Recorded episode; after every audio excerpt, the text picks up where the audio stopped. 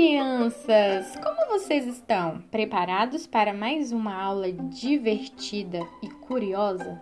Nessa aula de hoje, iremos navegar pelo mundo da imaginação com o tema Olhando para o Céu.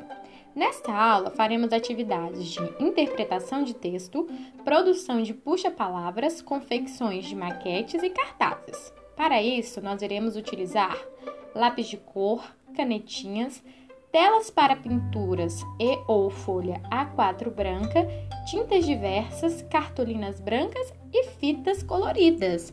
Não se esqueça de trazer a sua imaginação e criatividade para embarcar nessa linda aventura. E aí, vamos começar?